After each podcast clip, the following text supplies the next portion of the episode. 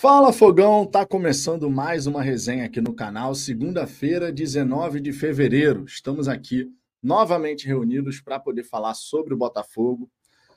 Depois da partida de ontem, né? Muita coisa foi falada. O próprio Thiago Nunes hoje colocou um vídeo na sua rede social para explicar parte da declaração dele da coletiva. Enfim, não sei se foi uma boa o treinador fazer isso, mas ele decidiu fazer. A gente vai, claro, trazer aqui essa questão.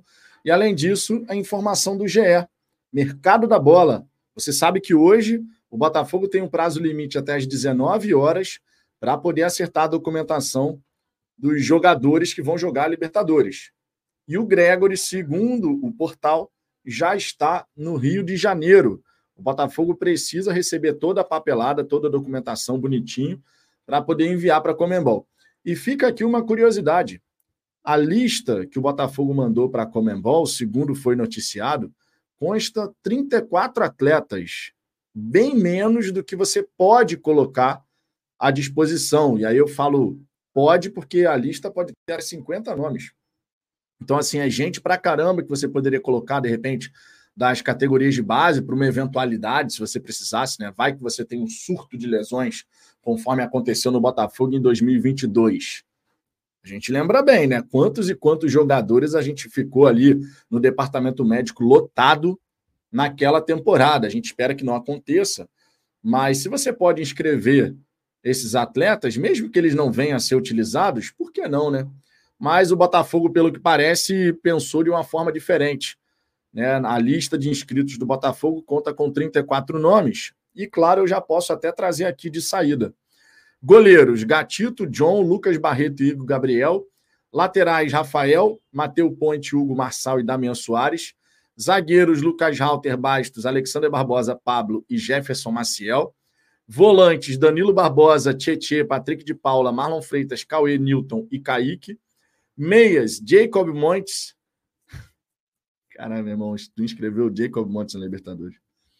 Raí e Diego Hernandes, além de Eduardo, claro. Atacantes: Vitor Sati, Kim Soares, Savarino, Júnior Santos, Emerson Urso, Janderson, Jefinho, Matheus Nascimento e Luiz Henrique. Essa é a lista do Botafogo. A gente ainda pode, claro, colocar o Gregory hoje e precisa resolver tudo até as 19 horas, conforme eu falei. Espero, claro, que Botafogo e Inter Miami agilizem essa troca de documentos, porque afinal de contas vai fazer uma baita diferença a gente ter um atleta com a característica do Gregory nessa, nessa relação. Realmente vai fazer uma baita diferença. Então, vamos ver. Até o fim dessa tarde a gente deve ter novidades sobre isso. E espero realmente que a gente possa ter essa última novidade, pelo menos aí. Muito embora eu acredite que a gente deveria, inclusive, é, além desses atletas, a gente deveria ter pelo menos mais um lateral esquerdo, porque a gente está com essa incógnita por ali. O Marçal tem a fragilidade física, defensivamente falando, o Hugo é, dá uns vacilos ali de vez em quando. Ontem, por exemplo, aconteceu. E em jogo grande, isso tende a ser até mais frequente, né? Em jogo grande. Mas, por hora, a gente não vê a diretoria se movimentar nesse quesito de fechar com lateral esquerdo, mas tem até o dia, dia 7 de março, né? Então vamos ver como é que vai ficar essa brincadeira aí até o último dia da janela de transferências.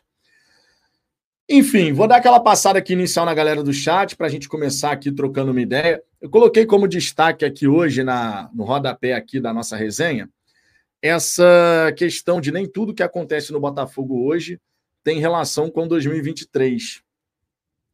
E essa frase aqui é uma frase, na minha opinião, importante, porque, cara, a gente tem que conseguir se desvencilhar né, do que aconteceu no ano passado.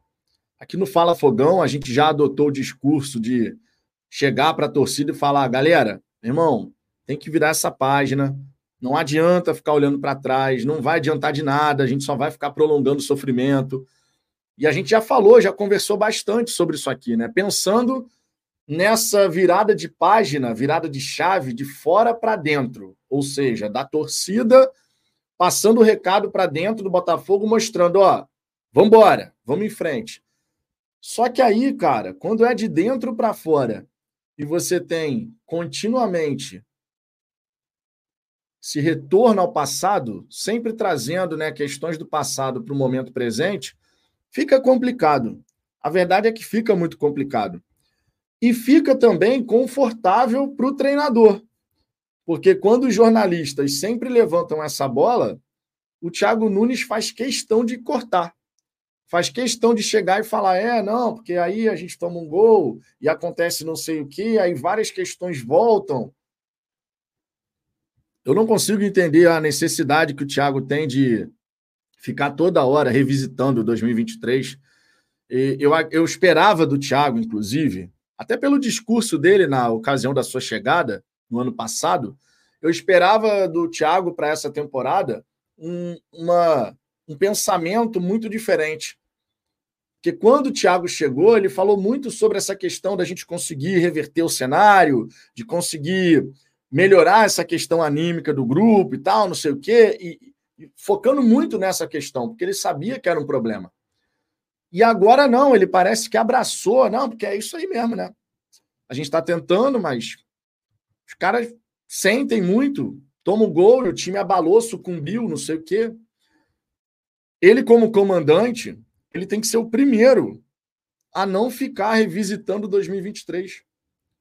Até porque, se o comandante fica voltando no momento que foi terrível, sabe, de uma derrocada surreal, bizarra que a gente presenciou e vivenciou, mais do que presenciou, a gente vivenciou, isso acaba contaminando também, querendo ou não, se você fica batendo nessa tecla o tempo inteiro, quem está chegando. Aí não adianta depois você vir com o discurso de não, a gente está contratando novos jogadores porque a gente precisa realmente mudar esse perfil, foi identificado isso, mas aí nas primeiras oportunidades que o treinador possui, de repente, depois de um resultado ruim, conforme foi ontem, novamente volta com o papo de 2023. Eu não quero que os novos contratados fiquem contaminados por uma parada que aconteceu quando eles não estavam aqui, pô. Mas o que, que acontece num grupo de trabalho? Onde o líder desse grupo traz à tona sempre uma questão emocional, psicológica, não sei o quê. É preciso ter uma mudança no Botafogo de dentro para fora. Porque de fora para dentro, o torcedor, de modo macro, ele só vai realmente superar o que aconteceu quando ele olhar para dentro do campo e perceber que realmente as coisas estão diferentes. Não espere que a torcida, a massa, ela vai conseguir virar essa página se dentro de campo ela não enxergar a mudança. Não esperem isso. Então, lá no Botafogo, e olha que o esforço está sendo realmente muito grande para você poder mudar o perfil do time. Quantas contratações já não foram realizadas? Quantos jogadores já não saíram? A gente está falando de 14 saídas, 10 chegadas. A gente mudou muito o perfil, embora ainda tenhamos jogadores que estiveram no ano passado. E esses atletas vão continuar. Mas não dá para a gente ficar nessa, ah, não, porque, pô, os caras estavam aqui ano passado e aí toma um gol, ferrou, né? Porque tu aumenta uma carga em cima disso que precisa ficar para trás. Mazuco tem que trabalhar essa questão. Como diretor de futebol, cabe ao Mazuco chegar no Thiago Nunes e falar: Thiago, senta aqui, vamos conversar, vem. Chega aqui na minha sala. Ó, seguinte, Próxima vez que tiver alguma pergunta por parte da imprensa, porque a gente tomou um gol e o time se desestabilizou momentaneamente dentro de uma partida, quando o jornalista cutucar a ferida,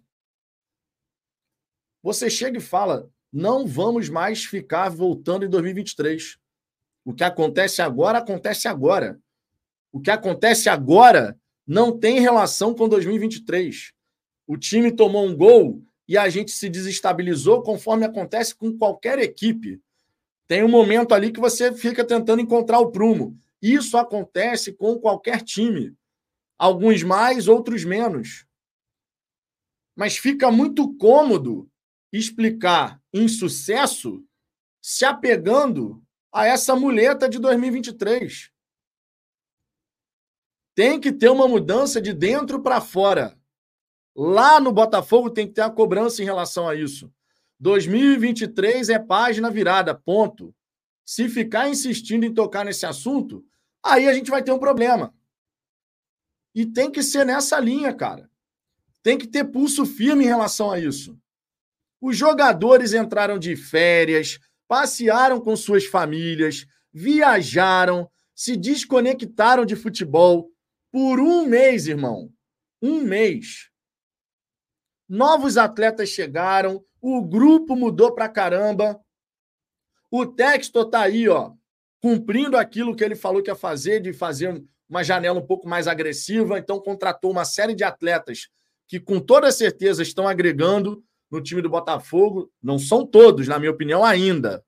Ainda. Eu ainda sinto insegurança em relação à nossa linha defensiva, mas vou dar tempo ao tempo para ver se os caras realmente conseguem chegar no nível que a gente possa olhar e falar, pô, a segurança e confiança que eu tenho de que lá na frente a gente vai começar a produzir muito é a mesma que eu tenho lá atrás, né, na defesa. Eu hoje não consigo ainda falar isso. E não é nem só por conta do jogo contra o Vasco, não, tá? Porque eu já falei isso aqui em outro momento no, no Fala Fogão em resenha do almoço. Inclusive também em resenha à noite com o Ricardo. Mas assim, o Textor tem feito a parte dele. Várias e várias contratações jogadores que têm perfil de liderança chegando. O Alan vai chegar no meio do ano. O Gregory já está no Rio de Janeiro, tem perfil de liderança também. O Alexander Barbosa, o Damian Soares, pô, capitão no, no Retafe, ídolo no Retafe. Irmão, esses caras chegam para justamente dar uma mudada nos ares, de você ter novas lideranças internas. Mas de nada adianta se essas novas lideranças forem contaminadas por essa esse discurso que retroalimenta a cagada vivida em 2023. É um discurso que retroalimenta. A gente não consegue se desvencilhar de 2023. Parece que 2023, a gente está no dia 19 de fevereiro, tem 14 meses, porra. Parece que a gente ainda está no 14 mês de 2023 porque o discurso continua igual. E não só o discurso. Comportamento dentro de campo também, em vários momentos. Você toma um gol e abaixa a cabeça, virou rotina. Toma um gol, abaixa a cabeça. Meu Deus, com meia hora acabou o jogo. Tomou o gol de empate, com meia hora acaba a partida, hein? Acabou a partida, tira o time de campo, porque vai dar problema. E não pode. Não pode você tomar um gol num clássico e se abalar nesse nível. Não pode o treinador chegar depois e falar, pô, no vestiário, quando a gente chegou no vestiário no intervalo, os jogadores estavam. A gente percebeu que tinha um baque emocional, que eles sentiram o gol do empate. Pô, mas já tinha passado os 20 minutos do gol do empate. Tu chega ainda no intervalo com esse pensamento? Tem que ser feito um trabalho no Botafogo muito intenso nesse lado mental, nessa dimensão. Porque não adianta tu ter uma dimensão física, tática, técnica bem trabalhada, e na dimensão mental, emocional, qualquer coisinha te tira do prumo. É preciso parar com o discurso que retroalimenta 2023. É preciso melhorar o trabalho tático, o trabalho físico, o trabalho técnico e mental.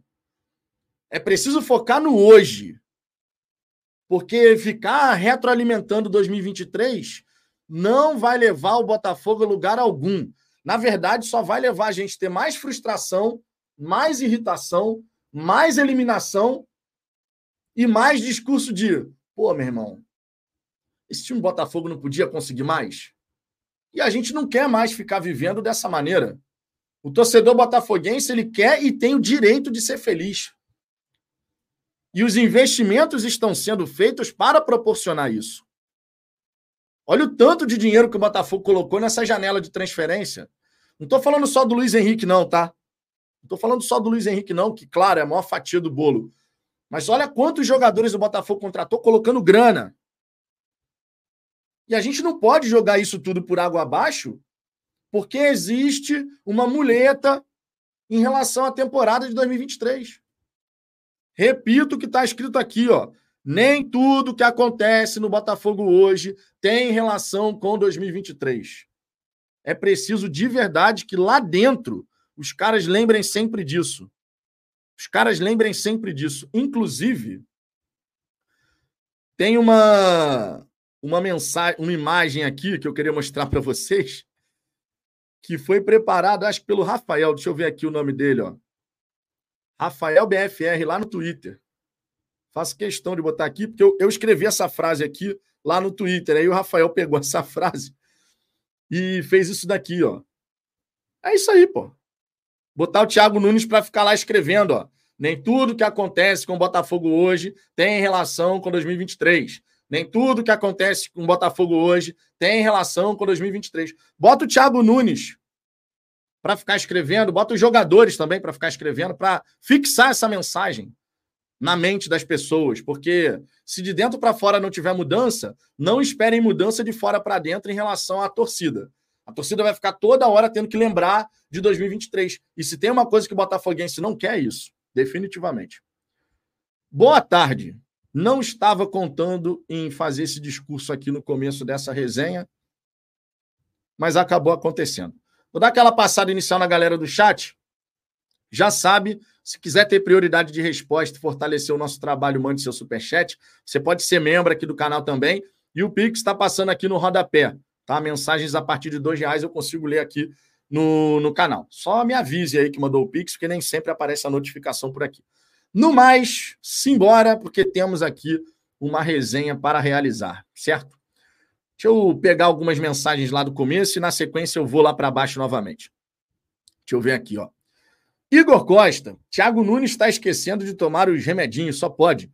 Agora não falou o que falou ontem. É essa esse vídeo aí que o Thiago Nunes decidiu colocar nas redes sociais dele.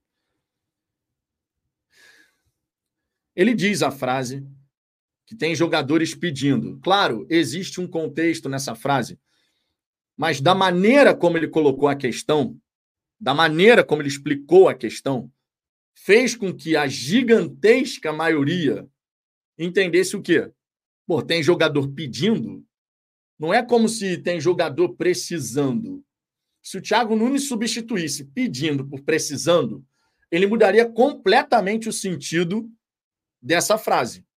Mas quando ele diz porque tem muitos jogadores pedindo para ficar de fora, irmão, o próprio jornalista depois que fez um outro questionamento lá na coletiva, ele falou: só voltando aqui a uma questão que você explicou anteriormente, só para saber se a gente entendeu direito.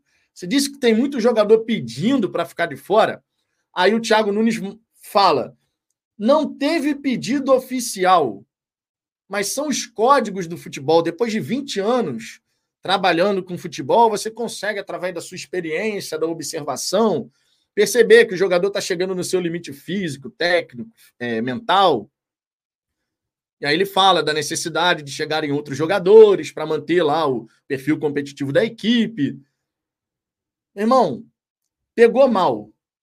Se não tivesse acontecido dessa maneira, ele não teria que fazer um vídeo para explicar o que ele tentou falar anteriormente. Tá entendendo? Não tinha necessidade. Se não tivesse se colocado de uma maneira equivocada, ele não teria nenhuma necessidade de gravar um vídeo para o seu perfil oficial no Instagram para poder esclarecer certas questões, como se as pessoas tivessem deturpado completamente aquilo que o Thiago Nunes disse. A frase foi dita.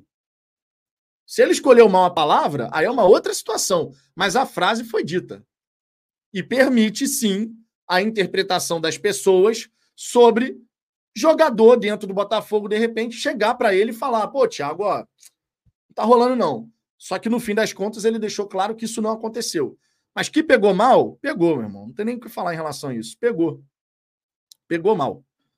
Daniel Moreira. Eduardo é um que estava precisando de um tempo, mas está em campo quase 100% do tempo. Enquanto isso, Hernandes e Raí não tem chance nunca. Cara, sobre isso, o Hernandes e o Raí, eles são relacionados. O Thiago Nunes entende que eles estão treinando suficientemente bem para ter essa oportunidade de jogar, de ser relacionado pelo menos. Porém, não entram em campo. Então eles treinam suficientemente bem, mas de repente você não confia o suficiente para colocar os atletas em várias circunstâncias, em situações que pedem a entrada daqueles atletas. O Diego Hernandes só teve 70 minutos nesse Campeonato Carioca, cara. O Diego Hernandes foi um atleta que o Botafogo investiu mais de 12 milhões de reais na sua contratação. E, no entanto, ele só teve 70 minutos nesse campeonato carioca. Se nem contra Bangu, Madureira, o cara vai poder jogar, que dirá em Libertadores, Copa do Brasil, Campeonato Brasileiro? Fica difícil, né, imaginar. O cara não está jogando contra os pequenos, times que às vezes nem divisão tem. Era o momento de testar. Ele não estava testando uma série de coisas? Se o atleta é relacionado, alguma coisa ele está produzindo bem. O Valentim Adamo sequer relacionado era. Só para a gente fazer um comparativo. Mário Vieira, eu tenho o mesmo problema do Thiago Nunes quando estou falando, então não fico tão preocupado com isso. Está falando sobre a escolha de algumas palavras, alguma coisa assim? Thiago Suzano, Thiago Nunes é frouxo, não é um líder. Falando um monte de M e depois quer falar que não falou. Vai para PQP. Abre brecha para essa irritação da torcida, com toda certeza. Marco Antônio, Thiago Nunes repetiu o erro do Bruno Lage após uma derrota em clássico. Falou besteira e vai perder mais ainda o elenco. É, eu não sei se o elenco vai comprar esse discurso do, do treinador, não. Tenho minhas dúvidas. Tenho realmente minhas dúvidas. Fabrício Dias, acho que precisamos contratar uma babá. Talvez os jogadores se adaptem. Que tal? Tem que ter mudança de dentro para fora, Fabrício. De dentro para fora. Se não tiver mudança de dentro para fora, irmão, o texto pode contratar Deus e o mundo. Não vai adiantar de nada. Se não tiver mudança de dentro para fora. Simplesmente, simplesmente não vai adiantar de nada. Esses caras lá dentro o trabalho que está sendo feito, que foi iniciado nessa dimensão mental, o trabalho que está sendo feito lá dentro, ele tem que ser intensificado, então. Porque, na, na minha visão, não faz o menor sentido você sofrer um gol num clássico e, por conta de um gol, isso ser o suficiente para você sucumbir emocionalmente, que foi a palavra usada pelo Thiago. Sucumbir, irmão, na minha visão, é tipo assim: foi para o saco o emocional do time. O time sucumbiu emocionalmente. Foi para o saco, acabou.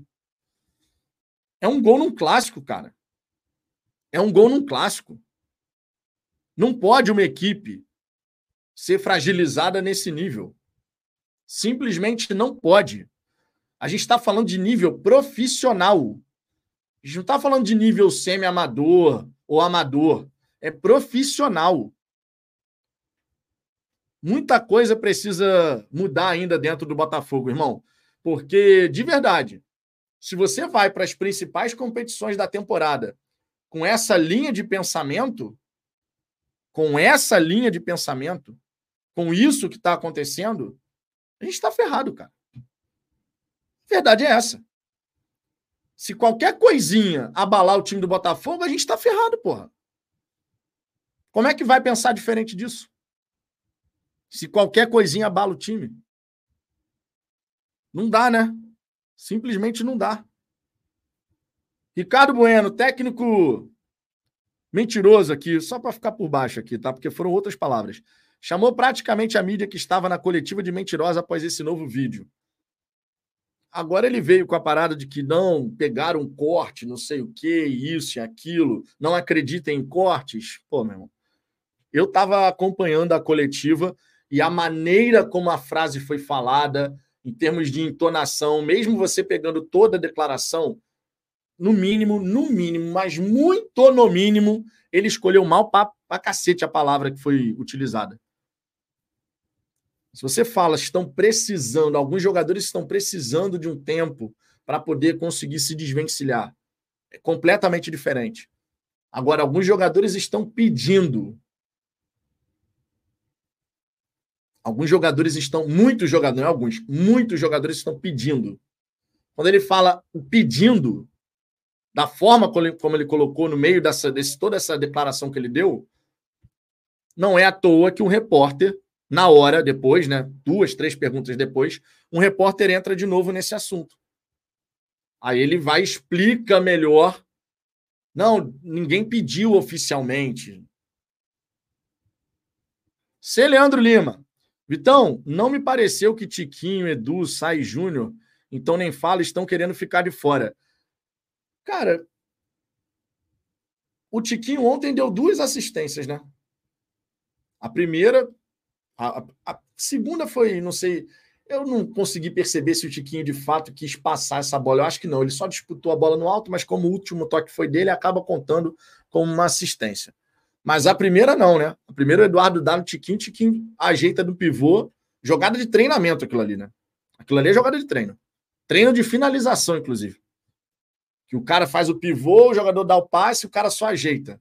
Aquilo ali é nitida, nitidamente uma jogada de qualquer treino, tá? Não estou dizendo que foi um treino especial do Thiago Nunes, não. Qualquer treinamento de finalização, até em escolinha de futebol, categoria de base, você tem esse tipo de movimentação.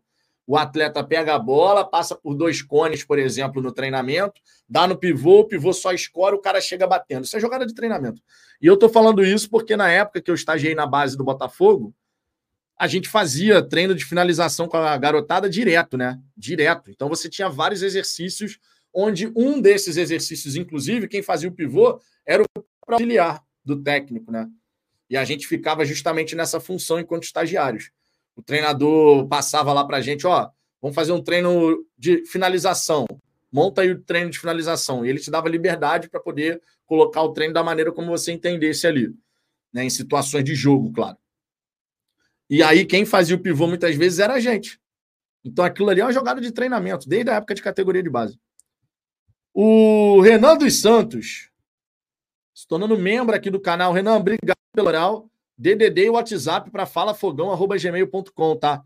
DDD e WhatsApp para falafogão.gmail.com. Dessa maneira, a gente pode te adicionar no grupo do WhatsApp do Fala Fogão. Que, ó, é uma doideira, tem mensagem pra cacete.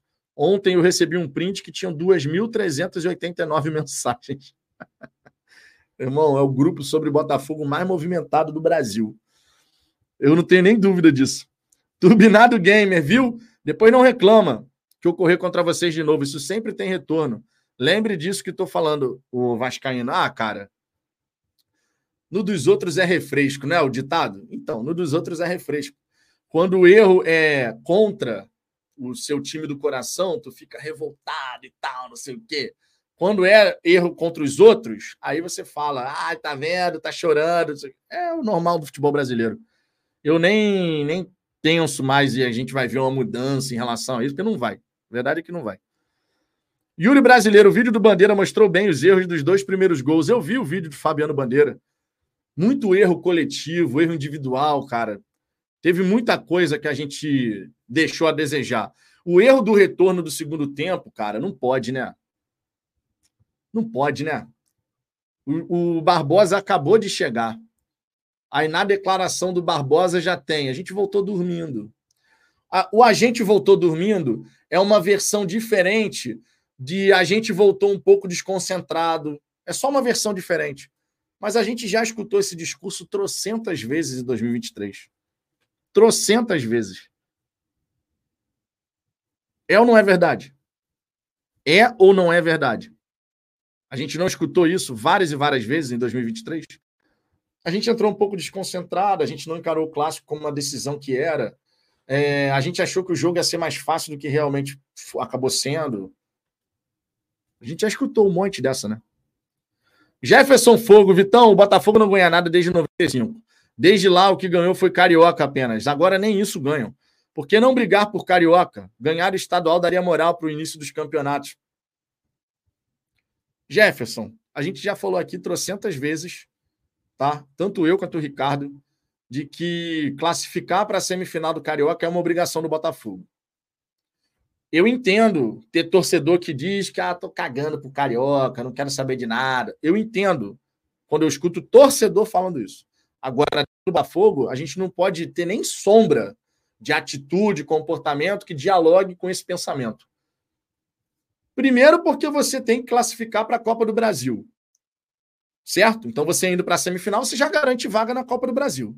Segundo, que se você não vai para a semifinal do Carioca, você tem que jogar a semifinal da Taça Rio. Então você continua tendo que jogar o campeonato estadual. Só que em vez de você estar tá no centro da disputa pela conquista, você está jogando o torneio de consolação, que é a Taça Rio.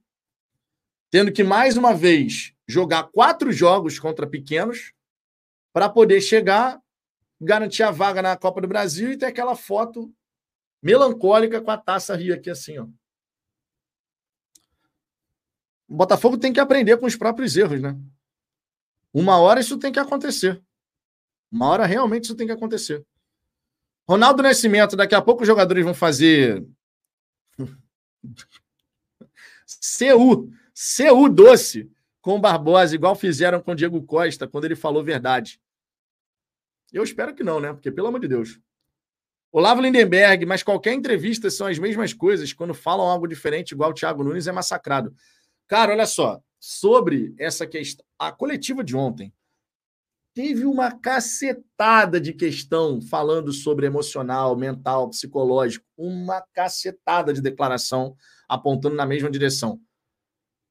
Depois de uma derrota, vamos combinar? Você é treinador do Botafogo. Seu time perdeu por 4 a 2 um clássico na sua casa. E aí os repórteres só levantam a bola para tu cortar em relação à parte emocional, sabendo o que aconteceu no ano passado. Pô, meu irmão, o Thiago Nunes ali subiu com vontade, ó. Deu aquela cortada aqui, ó. Com vontade, né? Pô, o repórter levantou a bola, irmão. Ele vai perder a oportunidade? Deveria ter perdido a oportunidade. Deveria ter falado: olha, 2023 passou, a gente não pode ficar trazendo 2023 para o tempo presente. Não dá para ficar achando que tudo que acontece agora tem relação com o ano passado, porque senão a gente não vai sair nunca desse lugar. Era esse tipo de discurso que eu esperava do Thiago Nunes. Era esse tipo de discurso. Porque ele é o comandante. O Thiago é o comandante. Ele não pode entrar numa de ficar corroborando isso. Porque sabe o que é que acontece? Cada vez que um discurso como esse é dado, isso só faz com que a imagem do Botafogo perante todos do futebol brasileiro que sai internacional é um time frouxo. É essa a imagem que a gente quer cultivar ao longo do tempo? De que o Botafogo é um time frouxo? Eu acredito que não seja essa a imagem que o Textor, que a galera que está lá dentro trabalhando todo santo dia, quer ter que desenvolver, ou quer ter que ficar toda hora trabalhando para evitar. O que, que você acha que acontece? Quando só se fala do Botafogo assim. Ah, porque o Botafogo, emocionalmente, o Botafogo acaba quando toma um gol. Emocionalmente, esquece, já não tem mais jogo. O Botafogo não consegue sair de 2023. O Botafogo isso, o Botafogo aquilo. A imagem que vai agarrando no Botafogo. Lembra quando, quando grudaram a imagem no Botafogo de Chororô? Vocês lembram dessa? Hoje a imagem que estão grudando no Botafogo, cada vez que se só fala nisso, só fala nisso, só fala nisso, é de um time frouxo. É de um time que precisa de 50 psicólogos para você tentar resolver um problema. É a imagem que a gente está vendendo, cara. E eu não acho isso normal. De verdade, eu não acho isso normal. E não vou normalizar isso aqui. Eu espero que lá dentro eles tenham consciência disso. Porque cada vez que você só sabe falar disso, do lado mental, do lado emocional, do lado não sei o quê, cada vez que você só fala nisso, você está grudando um rótulo ainda mais forte no Botafogo. Tá grudando um rótulo que todo mundo agora vai chegar e falar: aí, tá vendo? Esse Botafogo é frouxo pra cacete. Tu acha que adversário não vai tirar proveito disso?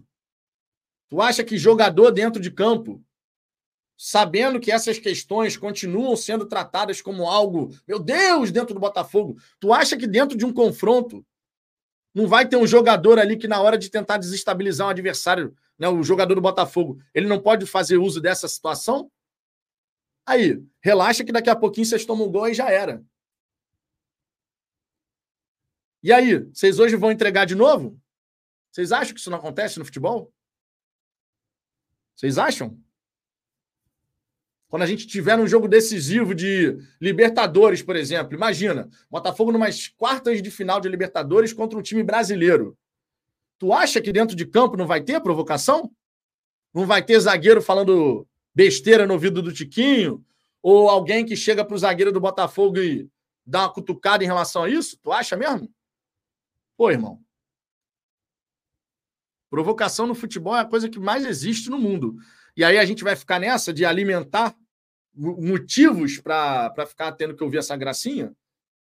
Que os motivos a gente já deu no ano passado, mas se a gente ficar toda hora revivendo isso, a gente não consegue olhar para frente. Simplesmente não consegue olhar para frente. Não consegue.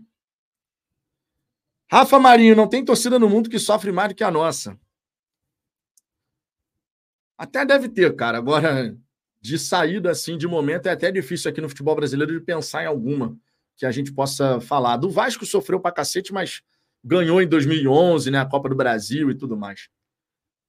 É, deixa eu ver aqui o Marcos Carrasco. Faltam os caras com o mental de antigamente. Tiquinho Eduardo tinham que dar entrevista, mandando todo mundo que chamou eles de poqueiro para aquele lugar e jogar com mais raça e disposição. Não vai chegar a esse ponto de mandar todo mundo tomar naquele lugar, não tem nem necessidade disso. É dentro de campo que você tem que responder, cara. Mário Vieira, por isso no início do ano eu disse que espero do Botafogo é ter um bom elenco, com um trabalho contínuo e consolidado. Não teremos mais que isso e tá tudo bem. Pô, cara, certas coisas eu não consigo normalizar, meu irmão. Marcelo Paiva, Vitão, estou de saco cheio desse mimimi de 2023. Ganho milhões para ser tão frouxos. Meu Botafogo não é lugar de covardes.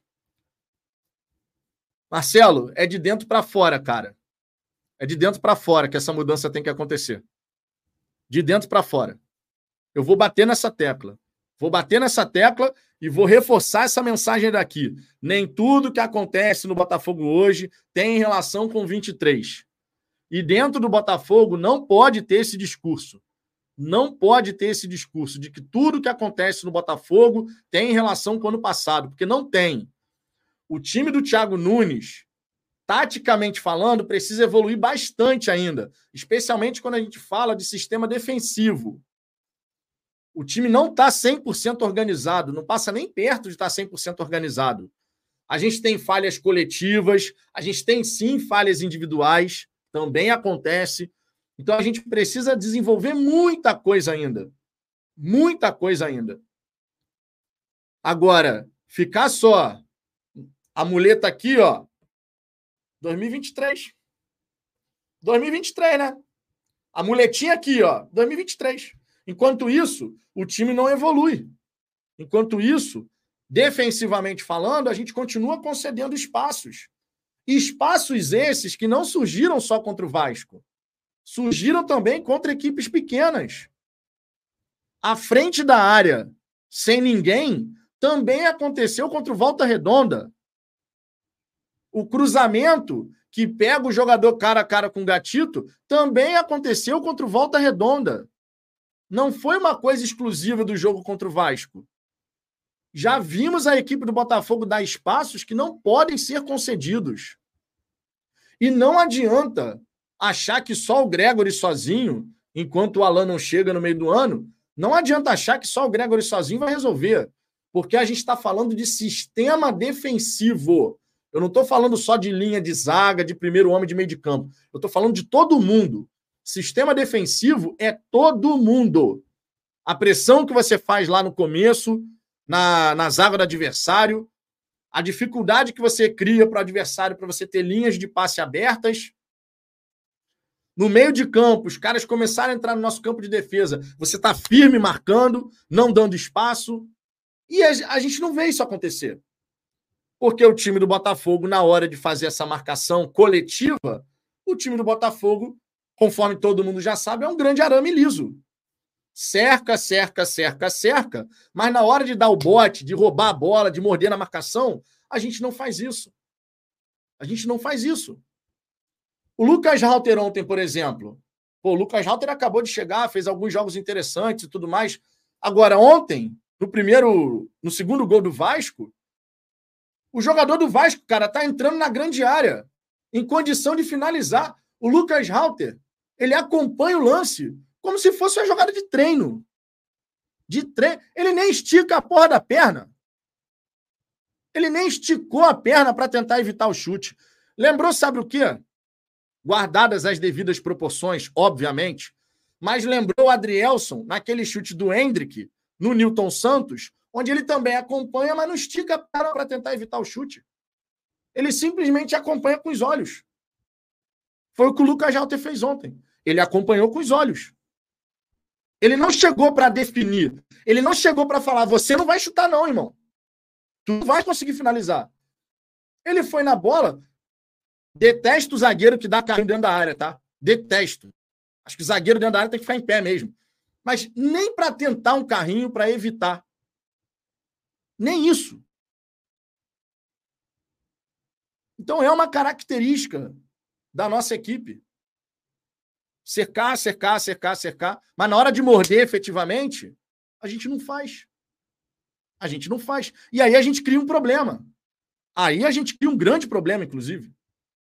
Porque um time que não morde na marcação e que a situação acaba sempre estourando na linha de zaga no gol, irmão, se você não tiver um goleiro que te passa uma segurança absurda, que hoje é o caso, infelizmente, tu tá colocando em risco muita coisa na temporada, cara. Agora, só o Gregory vai resolver? Não, só o Gregory não vai resolver. Porque o Gregory, ele não vai ficar se desdobrando para cobrir todo mundo. Tu vai matar o cara, pô. Tem que ser o time inteiro com uma mentalidade diferente. A pegada de marcação tem que ser outra. O que, que eu espero que aconteça quando chegar o Gregory, quando chegar o Alan? O que eu espero é que a característica desses atletas, que são atletas que mordem na marcação, que chega firme, que não deixa o cara respirar, que isso contamine positivamente o restante. É você olhar para o lado, teu companheiro se matando de correr, pô, tentando roubar a bola daqui e dali, e você fala, pô, meu irmão, se eu ficar do jeito que eu tô aqui só olhando, vai ficar feio pra cacete pra mim, né? É o que eu espero. Que esses caras contaminem positivamente os demais e que o Thiago Nunes, do ponto de vista tático coletivo, porque essa é uma responsabilidade do treinador, a parte coletiva da equipe, que ele consiga melhorar compactação e posicionamento e recomposição do Botafogo. Ele precisa trabalhar isso incessantemente. Não adianta você ter um bom ataque que te faz, te entrega dois gols num, num clássico, se lá atrás você toma quatro gols. Não adianta. Você não vai conseguir ser campeão de nada assim. Não vai conseguir ser campeão de nada. O Douglas Barros. Botafogo necessita de uma mudança de cultura da empresa. O Botafogo tem de repensar sua cultura organizacional, de desenvolver em todos os setores. Aí a gente fala de mentalidade, de cultura de vitória, cultura de resultados, cultura de conquista, tudo atrelado tudo atrelado a você ter uma organização vencedora. Por isso que eu digo aqui para vocês que chega até a ser esquisito a gente querer que o time evolua, a gente querer que o time se desenvolva, que o time vença seus jogos e no fim das contas virar aqui e falar assim: "Ah, mas também, né? Carioca não para que tem que classificar para a semifinal do Carioca? Uma coisa não se conecta à outra. Vocês estão entendendo? Como é que pode? Se eu chegasse aqui, por exemplo, e falasse assim, gente, pô, o Thiago Nunes está de sacanagem, né? Pô, o time do Thiago não está jogando nada. Mas ao mesmo tempo eu falo assim, não, mas a gente tem que classificar. E o, o contrário é verdadeiro. Pô, o Thiago Nunes está fazendo o time evoluir. Ah, mas classificar para semifinal não tem nada demais, né? Pô, eu quero que o time evolua, eu quero que o time vença, eu quero que o time jogue bem, a consequência disso tudo é eu me classificar. Eu não posso chegar aqui e falar que eu quero que o time evolua, cresça, desenvolva, jogue um bom futebol, mas ao mesmo tempo, no meu discurso, ter. Ah, não, né? Mas, pô, classificar para Carioca para quê? O time não está evoluindo? Não estou falando que está, tá? Não estou falando que está. Estou falando nesse cenário. O time não estaria evoluindo no cenário que eu falei? Um time que evolui, um time que desenvolve e melhora, ele ganha seus jogos. Por consequência, ele classifica. Então, quando eu vejo o discurso de muito torcedor ainda apontando nessa direção, quer que o time melhore, quer que o time ganhe, quer que o Thiago Nunes consiga fazer um bom trabalho, mas ao mesmo tempo não liga para ir para a semifinal do Carioca, pô, meu irmão, uma coisa não, não encaixa. É pegar um círculo e tentar encaixar no quadrado. Não vai rolar. Simplesmente não vai rolar. Então a gente precisa, a gente precisa efetivamente ver esse tipo de cultura dentro do Botafogo, de excelência em todas as áreas, de vitória em todas as áreas, ser realmente trabalhada. Essa pecha de time fracassado só vai sair do Botafogo com vitórias, com conquistas. Só assim. Qualquer outra coisa diferente disso é só mero discurso vazio. Mero discurso vazio. Se você não consegue vencer, se você não consegue conquistar, aquele rótulo de fracasso vai estar sempre grudado em você. Sempre, sem exceção. Bruno Sampaio, e sobre a arbitragem, o que você tem a dizer sobre a Ferge que é contra o Botafogo? Bruno, o fato do Botafogo ter perdido o clássico não nos impede de chegar aqui e falar que tivemos pelo menos, pelo menos dois lances em que o Vasco acabou sendo beneficiado. Teve o lance da não expulsão do Paulo Henrique. Aquela entrada ali, ele sequer resvala na bola, nem o vento resvalou na bola, nem o vento, tá? Nem a, quando ele faz aqui, passa aquela corrente de ar aqui, sabe? Você movimenta o ar, nem aquilo ali encostou na bola. Ele foi direto na perna do, do Vitor Sá. E o VAR sequer chamou para revisão. Tá tudo errado, irmão. Tudo errado. Tudo errado. Se quer chamar para revisão o lance daquele, é uma palhaçada. Aí, logo na sequência, um erro da nossa saída de bola, sim, mas um erro nosso gera uma penalidade em cima de quem? Do Paulo Henrique. Então o Vasco foi beneficiado. Perdemos por conta disso? Não, não perdemos por conta disso. Mas a gente precisa, claro, chegar aqui e falar a verdade. Só que do lado do Vasco, ninguém vai comentar. Por quê? Porque não é conveniente. É a hipocrisia. É a tal da hipocrisia. Do lado do Vasco, ninguém vai falar nada, porque quando você é beneficiado, é melhor ficar quietinho, né? Agora, quando você é prejudicado, faz um escarcel do cacete. Essa pressão do Vasco nos bastidores pode sim ter relação com decisões do árbitro. E o próprio PC Oliveira falou. Essa pressão externa sempre acaba influenciando no árbitro. Sempre acaba. Verdade é essa. Sempre acaba. Rafael Carmo, se o Flamengo, se o Flamengo não for para a semifinal do Carioca, o mundo cai na Gávea. E não é porque o estadual é prioridade para eles. É porque lá existe uma mentalidade vencedora. Aqui não. E essa mentalidade, ô Rafael, isso também tem uma influência hoje em relação ao Carioca da diretriz que vem de cima, tá? Porque a gente sabe que o Textor não liga para o Campeonato Carioca. E vocês acham que a palavra do dono, do sócio majoritário, não permeia a organização? Se tu é jogador do Botafogo e você percebe que nem o dono liga para o campeonato, você efetivamente vai levar assim tão a ferro e fogo? Eu não estou dizendo aqui, assim como o Ricardo falou ontem, que você tem que chegar no Carioca e se matar em todas as partidas. Porque, conforme o Ricardo bem colocou ontem, nem precisa, irmão. Para classificar para a semifinal do Carioca, nem precisa. Não precisa você se matar para jogar contra pequeno. Você está jogando contra time que sequer divisão tem às vezes. Então não precisa.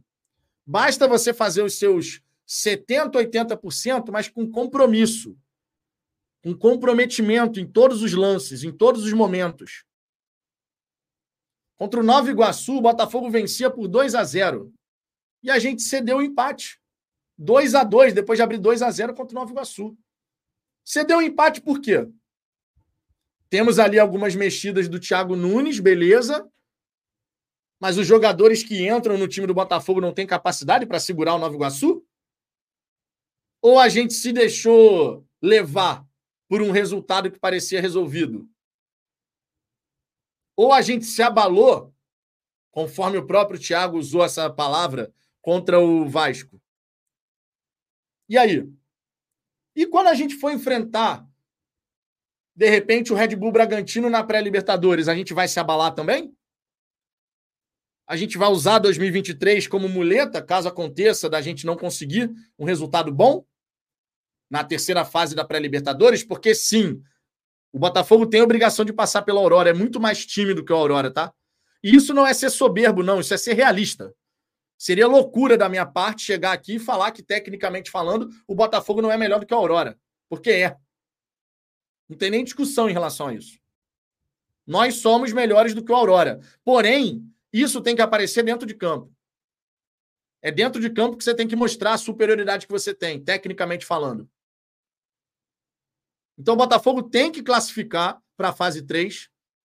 E na fase 3, pegando um Red Bull Bragantino da vida, que tem um bom treinador, vai ter que fazer frente e vai ter que buscar essa classificação para a fase de grupos. Só que dessa maneira, com esse perfil que a gente está vendo, fica difícil. Imagina, Red Bull Bragantino e Botafogo. Se o Red Bull Bragantino passar, o Botafogo vai jogar primeiro em casa. Tá? Se o Red Bull Bragantino passar. Aí imagina, no Newton Santos, um a um. Jesus. E agora? Qual vai ser a parada? Se a gente não consegue ganhar com uma vantagem boa no Newton Santos, se a gente empata no Newton Santos e tem que decidir fora, lá em Bragança Paulista, e aí, qual vai ser? A gente vai encarar de frente ou a gente vai ficar se lamentando? Essa parte é muito importante, irmão. Essa parte é muito importante. Michel Honório, boa tarde, Vitor. Se o Thiago Nunes quiser se manter no cargo, ele precisa mostrar pulso no seu comando e organizar a equipe, pois estava com muitos espaços no balanço defensivo. Teve erro de arbitragem também, mas o Thiago Nunes ele tem que nesse momento, nesse momento, o Thiago Nunes ele tem que focar em fazer muito bem o seu trabalho de campo. Porque toda essa questão emocional que ele está trazendo à tona, isso passa com vitória.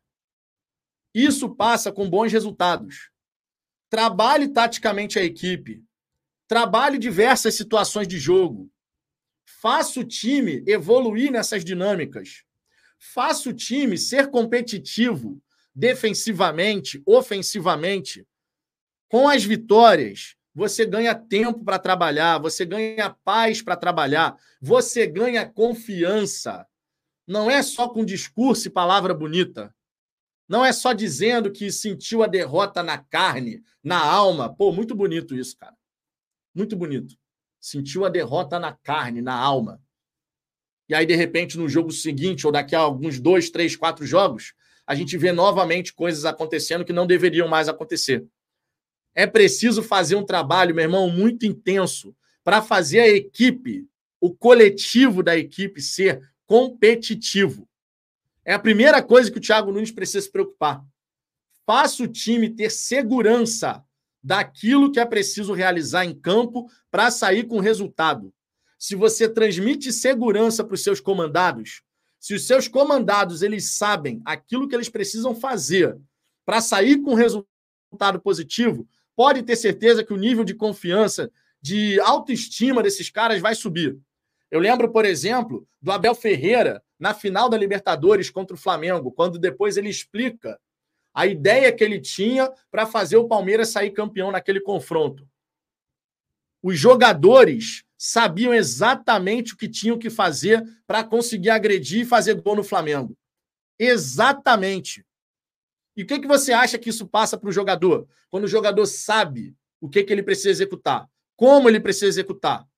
E quando as jogadas começam a funcionar, automaticamente você vai ganhando doses de confiança. E se você conquista os resultados, mais ainda. É como se fosse uma conta bancária, onde você vai agregando confiança essa conta vai ficando positiva se você perde jogos, se você usa o discurso de 2023, você vai subtraindo o saldo dessa conta. E hoje, nesse momento, o saldo bancário do Botafogo em relação a essa parte é negativo. Quando, na verdade, a gente já deveria estar com saldo mais positivo. Porque nós estamos enfrentando equipes pequenas, nós estamos enfrentando equipes que não são qualificadas, como é o caso do Botafogo. Então, o nosso saldo, em termos de desenvolvimento enquanto equipe, resultados, nós deveríamos estar a duas rodadas do fim no G4 do Carioca. Tudo isso faria o saldo do Botafogo ficar positivo. Mas é mais conveniente, por diversas vezes, você utilizar a muleta do emocional. O resultado não vem, foi o emocional. A vitória foi emocional. Saiu um gol, a gente não consegue fazer mais nada. Mas por que, que não consegue fazer mais nada? Não tem nenhum pontinho de questão tática nessa brincadeira? Tudo é na conta do psicológico? Quando eu falo aqui que os jogadores eles têm que ter um porto seguro, que é aquele básico que você tem que fazer taticamente falando, se trata disso. Tomou o gol. Qual é o nosso ponto central? Nosso ponto central, a maneira como a gente tem que fazer aqui de começo é isso daqui. Tomou o gol, cada peça no seu devido lugar, posicionado bonitinho, deixa passar ali os seus dois, três, quatro minutos com você bem focado, concentrado, retoma o prumo e vai para o jogo. Cabe ao treinador fazer isso. Cabe ao Thiago Nunes fazer isso. Junto da sua comissão técnica, porque, claro, não é um trabalho de um homem só. Sempre importante lembrar isso aqui. Soares, se deixar carioca se refletir, ganho técnico, ok. Se deixar Carioca se refletir em ganho técnico, ok. Mas se trata disso, o, Soares. Se trata disso. Boas exibições, boas vitórias, classificação. Você vai virando a chavinha, irmão. Agora, tu vem de um fracasso retumbante no brasileiro de 23. E na primeira competição pós-brasileiro, o Botafogo vai ficar de fora da semifinal. A gente não está se ajudando, porra. A gente não está se ajudando. Isso faz parte de um processo de recuperação. Você vencer, classificar, chegar em momentos decisivos, faz parte da cicatrização dessa ferida. Só que sabe o que, que o Botafogo está fazendo? A ferida está aqui. O Botafogo está fazendo assim, ó. Está cutucando a ferida aqui para abrir a ferida de novo, porra. E o que, que isso pode trazer de bom para uma pré-Libertadores, para uma Copa do Brasil, para um brasileiro? Absolutamente nada. Nada. Tu ficar cutucando para abrir a ferida de novo não vai trazer nada de bom. É por isso que dentro do Botafogo o discurso tem que ser de cortar isso, meu irmão. É cortar o mal pela raiz. Jornalista perguntou, não falamos mais sobre isso. 2023 está enterrado. Nós vamos olhar para frente, estamos trabalhando, focando no agora, para que a gente possa ter os resultados que a gente deseja no futuro. O discurso tem que ser esse. Não dá mais para o Thiago Nunes chegar em coletiva e ficar se apoiando em questão emocional de 2023. Isso não vai fazer bem para ninguém, especialmente para o trabalho dele. Pô, o que, que vai ajudar o trabalho do Thiago Nunes? Ele ficar toda hora relembrando, toda hora revisitando. Não vai ajudar em nada.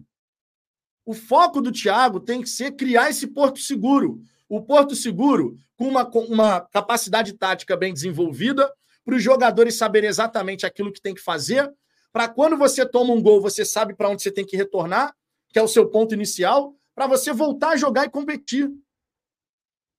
Não é difícil entender isso. Não é difícil entender isso. A torcida entende isso. E o profissional que foi contratado não vai entender? É claro que ele entende. Mas aí você tem a insegurança de, pô, meu irmão, é meu, é meu trabalho, é meu emprego. Existe um processo de fritura em relação ao Thiago Nunes. Vocês têm dúvida? Na arquibancada, processo de fritura já está, ó, irmão, ativo. Mas lá dentro, o Thiago não pode ficar reproduzindo discursos que só vão jogar contra ele mesmo. Foi o que eu falei ontem. O Thiago Nunes está pegando fósforo, está acendendo, ativando fogo e tacando gasolina, porra. Não é inteligente da parte do treinador fazer isso. Não é inteligente. Ele deveria ser o primeiro a. Esquece 23. Já passou, não dá para voltar. Vamos em frente. Seria o primeiro. Inclusive, incluindo aí os atletas, tá? Porque quando o Thiago fica nesse discurso de você já tentou mudar isso, já tentou mudar aquilo. As coisas continuam acontecendo, você tem que mudar os jogadores. O discurso que ele passa para os atletas dele é que todos esses atletas aí, eventualmente, vão acabar indo para o banco. Você está passando uma motivação certinha. Ao, invés de você, ao mesmo tempo que você tenta recuperar um atleta dando abraçadeira para ele, botando ele para jogar mais vezes, você faz um discurso de que, eventualmente, todos esses caras aí vão para o banco. Pode acontecer de ir para o banco? É claro que pode. Tem que jogar quem está melhor. Mas, meu irmão, faz o seu trabalho estimulando, não desestimulando. Você tem que estimular os caras a crescerem, a competir, a atingir o nível que eles já atingiram. E não você desestimular. Porra, eu estou trabalhando aqui, daqui a pouco chega o cara que imediatamente me coloca no banco. Tá certo esse tipo de discurso? Na minha opinião, não. Na minha opinião, sinceramente, não.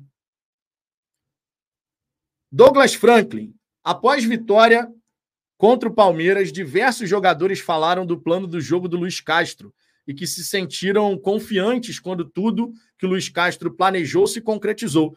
É o que eu estou falando. É exatamente disso que eu estou falando. Você cria um porto seguro, cara. Você cria um porto seguro. Você sabe o que você tem que fazer em campo. Cada companheiro seu sabe o que tem que fazer em campo. Se alguma coisa sai do prumo, você tem um porto seguro para voltar, que é o sistema tático base. Você sempre tem um sistema tático base para onde você vai voltar. E isso vai te dando estabilidade. Estabilidade. O que é essencial no esporte de alto desempenho. Quando você sabe o que você tem que fazer, no esporte coletivo, todos sabem o que tem que fazer. Vocês sabem para onde vocês têm que voltar quando algo sai do prumo. Você ganha estabilidade. E é o que o Botafogo, é o time do Botafogo precisa nesse momento. O que o time do Botafogo precisa nesse momento é exatamente isso. Exatamente isso. Estabilidade.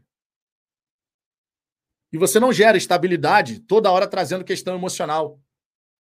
Você não gera. Porque se você tivesse falando de uma questão emocional de confiança, mas não, você está falando de. Os caras estão receosos, estão, sabe, não estão sabendo lidar com, com o resultado adverso. Isso não gera estabilidade, isso gera instabilidade. E o trabalho do Thiago Nunes deveria ser justamente o contrário. Focar em dar estabilidade em todos os âmbitos para o Botafogo. Esse deveria ser o papel do Thiago Nunes. Dar estabilidade tática, dar estabilidade física, dar estabilidade emocional e dar estabilidade técnica. As quatro dimensões. As quatro dimensões. Esse é o papel do Thiago Nunes. Só que eu acredito que ele está focando demais em questões passadas, quando na verdade ele poderia estar tá olhando só para agora. Porque o que ele pode alterar é o agora, não é o ontem. O ontem não dá para alterar. O ontem já foi, né? Não dá para alterar, já foi. É, deixa eu ver aqui o Eduardo Soares. Concordo, Vitor. Ele buscar 2023 como justificativo para o seu trabalho fraco fica complicado. Marcílio Silva, Thiago Nunes vai conseguir sua demissão e, por tabela, vai mandar o Luiz Henrique embora para o Lyon. Não creio que isso tenha uma relação com a outra. Eu acredito, sinceramente, que o Luiz Henrique vai permanecer pelo menos até o fim da temporada. Daniel Lima, Vitão, assim como você, eu respeito as opiniões contrárias. Mas tem uma galera que está colocando a culpa da derrota ontem por causa de arbitragem, como se isso fosse causador da derrota. Eu não acho que a arbitragem tenha relação com a derrota do Botafogo, tá? O Botafogo já estava perdendo por 2 a 1 quando teve aquele lance do Paulo Henrique com o Vitor Sá. A expulsão poderia ter mudado o cenário do jogo? Poderia. Era garantido do Botafogo conseguir reverter? Não era. A gente só vai ficar no campo da imaginação. O que dá para a gente cravar é: perdemos, sim, mas a arbitragem em duas situações acabou beneficiando o Vasco. Na não expulsão do Paulo Henrique e na questão do pênalti marcado, porque o Paulo Henrique não estaria ali. A gente, se quiser, ainda pode falar da questão das linhas traçadas, né? A linha foi traçada na mão dos jogadores. Pô, meu irmão, pelo amor de Deus, cara. Os caras não sabem nem operar a ferramenta do VAR. Aí fica complicado, né? nem a ferramenta do VAR os, cara, os caras sabem sabem operar, fica realmente difícil. Gustavo Castro, pior jogar a Taça Rio do que cair na semi do Carioca, que seria mais aceitável. Já disputar a Taça Rio ficou pior. Vai jogar com caneleiros correndo risco de lesões com obrigação de ganhar. Jogar a Taça Rio, em hipótese alguma, vai ser bom, cara. Em hipótese alguma. Não existe um cenário onde jogar a Taça Rio vai ser bom. Pensando em marca, pensando em time, pensando em vergonha, porque você jogar a Taça Rio, um torneio de consolação, é uma vergonha, e é uma vergonha que a gente não precisa, né? é uma vergonha que a gente não precisa, verdade seja dita. Né? Geraldo Oliveira, isso não é novidade. Você está no lugar errado, falando aqui sobre o torcedor do Vasco. É, deixa eu ver aqui outras mensagens. O Márcio Medeiros falando sobre o Twitter do Matheus Mandi. Deixa eu ver aqui o Twitter do Matheus Mandi.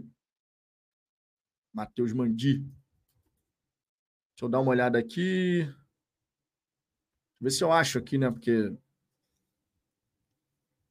Pô, Matheus Mandi. Eu tenho Matheus Mandi aqui, só que eu não estou encontrando. Eu sigo aqui. Aqui, achei. Matheus Mandi. Deixa eu ver aqui o que, que o Matheus Mandi colocou. É... Matheus Mandi, nove minutos atrás, hein? Ó, presta atenção. Vou até colocar um destaque aqui. Só um segundo, ó. Breaking news.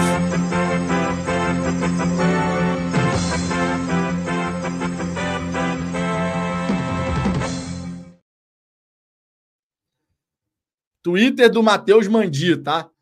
Gregory está regularizado pelo Botafogo. O clube recebeu documentação dos Estados Unidos agora pela manhã e seu nome sairá no bid em alguns instantes. Inclusive, será liberado pela Comembol. Contrato será até o final de 2026, tá?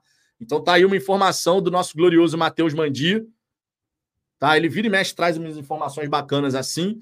E tá aqui. O Gregory, já, o Marcelo Cristinha até já disse, já bidou, já bidou, tá aí, ó. Então o Gregory vai estar tá regularizado bonitinho, né, na, na, Libertadores. E tá aí, ó, já tem o nome publicado e é inscrito na Libertadores. Ótimo, maravilhoso. Isso era um ponto que a gente estava precisando. Uma boa notícia, né? Uma boa notícia, com toda certeza, uma boa notícia. Ótimo, estávamos realmente precisando disso. Paulo César, o Vasco venceu também aquele jogo na semana pressionando a arbitragem. Esse jogo de bastidores é outra coisa que o Botafogo não sabe fazer. Claramente a pressão do Vasco nos bastidores surtiu efeito, né? Seria ilusão a gente achar que não. Claramente surtiu efeito. O árbitro acaba errando contra o Botafogo. E se a gente achar que não tem relação alguma, é uma ilusão completa, né? Ilusão completa. Agora é aquilo. Botafogo vai aprender com isso? Não sei. Sinceramente, não sei. Atualizando aqui, minha rapaziada, atualizando a lista, tá? De inscritos do Botafogo. Vou mais uma vez recapitular, recapitular a lista de inscritos pelo Botafogo na Copa Libertadores. Lembrando que os atletas inscritos agora eles ficam disponíveis para a fase 2 e 3. Então não tem período de inscrição entre a fase 2 e 3. Você precisa inscrever o jogador até hoje. E o Gregory está inscrito na Libertadores. Atualizando aqui a nossa lista de inscritos para a competição continental. Lembrando que antes da fase de grupos, o Botafogo, né, classificando para a fase de grupos, vai poder colocar novos atletas, tá? Vai poder fazer ali algumas é, inscrições adicionais. Porque, até porque o Botafogo colocou 35 jogadores inscritos com o Gregory, né? Mas vamos lá. Goleiros. Gatito, John, Lucas Barreto e Igor Gabriel. Laterais, Rafael. Entra aí, Estela. A Estela agora está nesse, tá nessa vibe de todo dia quer vir aqui fazer live comigo. Pode ficar aí. Deita aí. Seguindo. Rafael, Mateu Ponte, Hugo Marçal e Damian Soares. Zagueiros. Lucas Halter, Bastos, Alexander Barbosa, Pablo e Jefferson Maciel. Volantes. Gregory, Danilo Barbosa, Tietê, Patrick de Paula, Marlon, Cauê Newton e Kaique. Meias, Jacob Montes, Eduardo, Raí, Diego Hernandes. Cara, você vê, esse é um dos motivos pelos quais o Eduardo está sempre jogando, né? Meias, Jacob Montes, Raí e Diego Hernandes. Nenhum desses três aí, o Diego Hernandes nem acho que falte talento. O Thiago Nunes deve estar enxergando alguma coisa que está faltando, mas ao mesmo tempo relaciona o atleta. O Raí, na minha opinião, nem era para estar no elenco do Botafogo, era para ter sido emprestado. E o Jacob Montes está fazendo hora extra no Botafogo há muito tempo, né? Então o Eduardo joga, cara, por, exatamente por isso. Exatamente por isso. E mesmo mal, mesmo mal, o Eduardo, em nove jogos de Campeonato Carioca, tem cinco participações em gols. Mesmo mal, por isso que o treinador coloca ele para jogar toda hora, pô. A explicação tá aí, na frente de todo mundo. Mesmo mal, ele tem cinco participações em gols do Botafogo. Bruno Sampaio, o Campeonato Carioca virou tragédia para o Botafogo por culpa da Ferdi, que é tricolor e flamenguista. Não podemos ignorar a nossa própria responsabilidade, né, Brunão? O Botafogo também tem responsabilidade nessa brincadeira aí, de ficar de fora.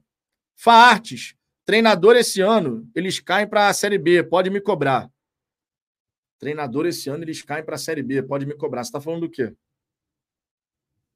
Vasquinho só tem o Carioca para disputar, nós temos a Libertadores, só isso. Aí você falou isso aqui depois. Você deve estar debatendo com algum vascaíno aqui que está no chat, né? Imagino. Michel Honório, se o Eduardo voltar à boa fase, será um monstro. O Eduardo jogando aquilo que sabe, a gente sabe que ele faz uma baita diferença, né? Rafael Carmo, achar um reserva para Eduardo é tipo uma missão impossível para a diretoria, impressionante. A gente não tem até hoje, né, esse meio atacante aí para revezar com o Eduardo. A gente pensou que o Savarino fosse ser esse atleta, mas na realidade não, né? Porque o Savarino agora está jogando pelos lados. Tudo bem, Luiz Henrique não está disponível e tal, mas o Savarino pelos lados está jogando bem, né? Ontem, por exemplo, ele deu um cruzamento ali, foi sensacional. Conseguiu uma jogada de cruzamento que, pô, mandou bem demais, cara, tirando aquele cruzamento. Foi no primeiro tempo isso. E no segundo tempo foi ele que dá aquela, faz aquela finalização ali que obriga o Léo Jardim a fazer uma defesaça, né? Espalmando para escanteio. Foi ele. Valdir Alves, Thiago Nunes ficar revisitando 2023, falar de parte emocional, colocar jogadores na berlinda, vai dar ruim para ele. Se não, se, se não passar pela pré, Libertadores vai passar no departamento de pessoal com a carteira de trabalho. Vou te falar. Eu tenho as minhas dúvidas, tá? E, e cara, de verdade, eu não quero que a gente descubra, não. Te falando com muita sinceridade, eu não quero que a gente descubra, não. Sabe essa história de, pô, Botafogo se cai na pré-Libertadores. Será que o Thiago Nunes vai ficar ou vai sair? Eu não quero descobrir essa porra, não. Eu não quero descobrir, não. Eu quero ver o Botafogo na, na fase de grupos. Botafogo na fase de grupos. Não tem nem conversa em relação a isso. Não tem nem conversa. Eu não quero descobrir mesmo. Botafogo tem que chegar na fase de grupos, cara. Vocês já imaginaram? Você, certamente já, né? É uma retórica aqui. Pergunta retórica. Vocês já imaginaram o Botafogo fora da, da Libertadores, não chegando na fase de grupos e indo para uma Sul-Americana, vocês já imaginaram o que, que isso vai trazer de impacto negativo para a temporada do Botafogo?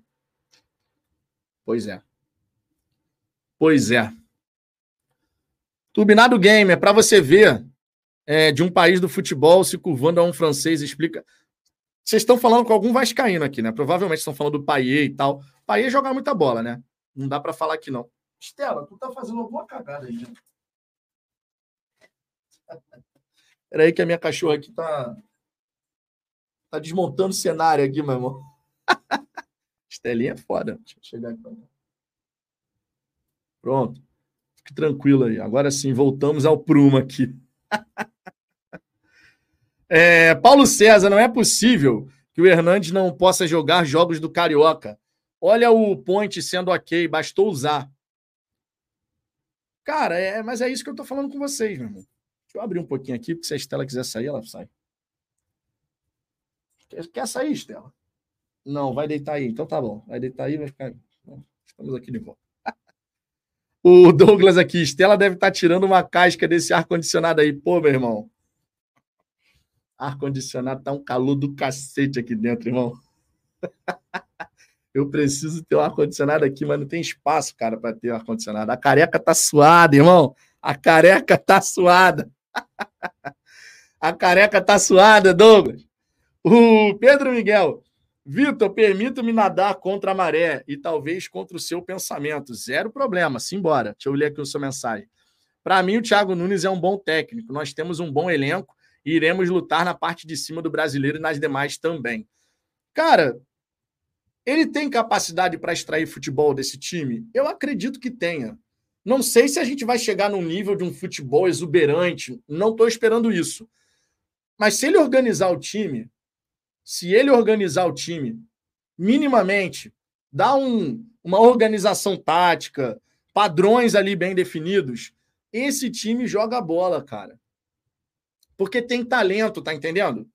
Quando tu chega num terço final do adversário, você vai ter um Savarino, você vai ter o Eduardo, você vai ter o Jefinho, você vai ter o Vitor Sá, você vai ter o Luiz Henrique, o Júnior Santos, o Tiquinho Soares, que acredito vai voltar a jogar quando o time voltar a produzir também para o centroavante. Porque esse é um ponto que vale destacar, tá? Ontem eu estava conversando com o Gabriel de Paulo sobre isso, durante o jogo. A gente fala que, pô, o Tiquinho no Campeonato Carioca só tem um gol marcado. Mas tu vê o time produzir para o Tiquinho Ontem, no jogo contra o Vasco, o Tiquinho teve alguma bola que você fala assim: meu irmão, Tiquinho na cara do goleiro é só colocar para dentro. Vocês viram isso acontecer? Vocês viram isso? O que a gente viu foi o Eduardo tabelar com o Tiquinho, o Tiquinho servir o Eduardo. Mas no sentido de Tiquinho em condição de fazer o gol. Há quanto tempo que a gente não vê efetivamente assim o Tiquinho ter chance atrás de chance? Há quanto tempo? Há quanto tempo? A última grande chance que o Tiquinho teve foi contra o, assim, com a bola rolando, né? Jogada ali, foi contra o Nova Iguaçu. E eu não me recordo de nenhum outro lance além desse. Vocês lembram? Tô perguntando na moral mesmo. Vocês lembram? Eu não lembro. Eu não lembro. Aquele jogo contra o Nova Iguaçu, ele sai na cara do goleiro, né? Aí ele vai driblar o goleiro e tal, aí fica aquela coisa de foi pênalti, não foi pênalti, mas no fim das contas não foi dado nada. Mas qual foi o, o outro jogo que a gente viu o time, o time serviu o Tiquinho? Qual foi o outro jogo? O Diogo Costa contra o Flamengo, goleiro contra o Flamengo, verdade, ele teve uma boa chance, o goleiro fez uma defesaça ali, né? O Rossi fez uma defesaça. Mas foi a chance única, né? E o Rossi fez uma grande intervenção, tá lá para isso. Mas você repara que o time não tem servido várias vezes o Tiquinho. Não é como se a gente falasse assim, pô, meu irmão, o time colocou o Tiquinho na cara do goleiro três, quatro vezes, o cara não fez nenhum gol. Não foi o caso. Não foi o caso, que a bola não está chegando com essa qualidade. Para essa finalização de um toque na bola. Aí a gente fala que o Tiquinho não está fazendo gol, mas o Tiquinho vai servir os seus companheiros. Isso ele tem feito nesse campeonato carioca. O Tiquinho serviu aquele primeiro jogo de estreia. O Tiquinho serviu o Hugo para cruzar para o Jefinho. O Tiquinho ontem serviu o Eduardo para ele fazer aquele golaço, fazendo pivô. Mas ele, Tiquinho, não vem recebendo ao longo desse campeonato uma série de chances. Pô, o Tiquinho tá perdendo gol atrás de gol. Isso não tem acontecido. O, e ontem o Tiquinho deu duas assistências. Mas você vê que o gol, a bola chegando nele em condição dele marcar, a gente não tem visto acontecer. A gente não tem visto acontecer. E esse é um ponto que o, o Thiago Nunes também precisa trabalhar, né? Ele tem um centroavante construtor, beleza. Tiquinho é um cara que participa da construção, beleza. Tem participado menos do que a gente se habituou, especialmente na época do Castro, pelo menos na minha opinião. Na minha opinião, hoje o Tiquinho tem participado bem menos da construção do que foi na época do Castro, tá? Mas em termos de chances para ele, chances para ele não. Chances para ele não. O Eduardo Conceição aqui, Gregory Bidô já trouxe essa informação aqui. Já trouxe essa informação aqui. Tamo junto, meu querido. Saulo Nunes, a falta de gerência dentro do Botafogo é gritante. Depois de tudo isso, a culpa é totalmente do André Mazuco. É um dois, né, cara? Um dos responsáveis. Afinal de contas, ele, aqui no Brasil, é o chefe do departamento de futebol. O chefe do departamento mesmo é o Textor, todo mundo sabe disso. Mas não dá para ignorar que aqui no Brasil, na ausência do Textor, quem responde pelo departamento é o Mazuco. Muito embora eles se falem o tempo inteiro pelo WhatsApp, tá? muito embora isso aconteça. Agora, quando você precisa chegar a falar com o treinador essas pequenas questões, pequenas, grandes questões, né? Porque não é um detalhezinho qualquer. Mas eu espero de verdade que o Mazuco tenha chegado no Thiago. Esse vídeo que o Thiago gravou, tá? Esse vídeo que o Thiago gravou para a sua rede social, dizendo ali que nenhum jogador pediu para sair, que na verdade esses cortes de internet, que não sei o quê. Eu espero que isso tenha sido uma conversa interna, tá? Que de repente alguém no Botafogo falou assim: pô, meu irmão, isso aqui não vai dar certo, né? E esse alguém sendo Mazuco, tá? Esse alguém sendo Mazuco. como diretor de futebol, na figura de diretor de futebol. Que vendo a coletiva, ele tenha chegado hoje com o Thiago e tenha conversado com ele.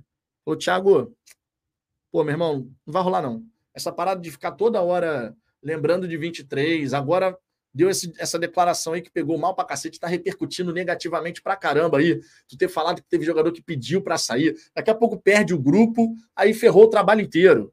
Eu espero que tenha sido uma chamada que ele tenha tomado ali internamente. Tem essa curiosidade. Será que foi o Thiago Nunes que decidiu por conta própria gravar? Porque o Botafogo, na, na mesma hora que eu recebi o vídeo no Instagram, na mesma hora que eu recebi, na verdade, foi no grupo do Fala Fogão do WhatsApp, a galera publicou lá e eu assisti. O Botafogo, no grupo da imprensa, também colocou o link, tá? O grupo da imprensa, o Botafogo colocou o link lá, com a declaração do treinador. Então, assim, não sei se foi algo alinhado, ou se o treinador, de repente, decidiu chegar e falar mesmo, e é isso aí. Não sei. Não sei. Fábio PP. Treinador é igual pedreiro. Se você contratar um para fazer uma parede e não chegou na metade e você vê que está ficando torta, se livra logo, substitui para evitar prejuízo maior. É, mas no futebol, cara, você ainda mais no Botafogo atual, você sabe que as coisas não funcionam dessa forma, né? O Botafogo está trazendo as peças, o Botafogo vai dar a condição e o tempo para o Thiago Nunes poder fazer o time evoluir, certo? E eu acredito de verdade, o, o Fábio, que é isso que tem que ser feito agora. O Thiago Nunes está recebendo esses jogadores e ele precisa começar a mostrar trabalho. Eu não demitiria o Thiago Nunes hoje. E eu não vou ficar aqui pedindo fora Thiago Nunes. Eu acredito que ele tem que ter tempo para poder conseguir extrair algo desses jogadores. Porém, e eu faço essa observação conforme fiz ontem, é preciso que nós tenhamos parâmetros muito bem estabelecidos para que, se eventualmente chegue esse momento de uma demissão, a gente não fique enrolando, acreditando em algo que, cara, a realidade está apresentando outra parada. Aquilo que a gente fala aqui no canal, a realidade se impõe, sabe? Que a crença de que o trabalho vai dar certo não seja baseada em achismo, seja baseado em parâmetros bem estabelecidos. Então, que o trabalho do treinador ele seja reavaliado constantemente. Certo? Porque a verdade é uma só. Sete jogos contra equipes mais qualificadas. Cinco é verdade num contexto de fim de campeonato brasileiro de 23. Mas nesses sete jogos, nenhuma vitória contra adversários mais qualificados. Quatro empates, três derrotas. Até aqui, com o Thiago Nunes, o Botafogo não venceu um jogo grande. Um jogo grande sequer. O Botafogo não conseguiu ainda. Então, o trabalho até aqui, eu não posso chegar para vocês e falar, pô, que trabalho bom, que trabalho legal. Porque não é o caso. E olha que eu não estou ficando aqui avaliando o Thiago Nunes pelos cinco jogos da temporada passada. Porque o contexto era muito específico. Eu até disse aqui no canal, Thiago Nunes, a partir de 2024, de certa maneira, ele tem uma página em branco. Embora tenhamos remanescentes de 23, mas ele está tendo a chance de fazer uma pré-temporada. Ele tem a chance de escrever uma nova história. E nessa curta história, nessa minissérie que ele já escreveu, a gente já viu algumas decisões para lá de equivocadas. E não é nenhum absurdo falar isso, não, tá?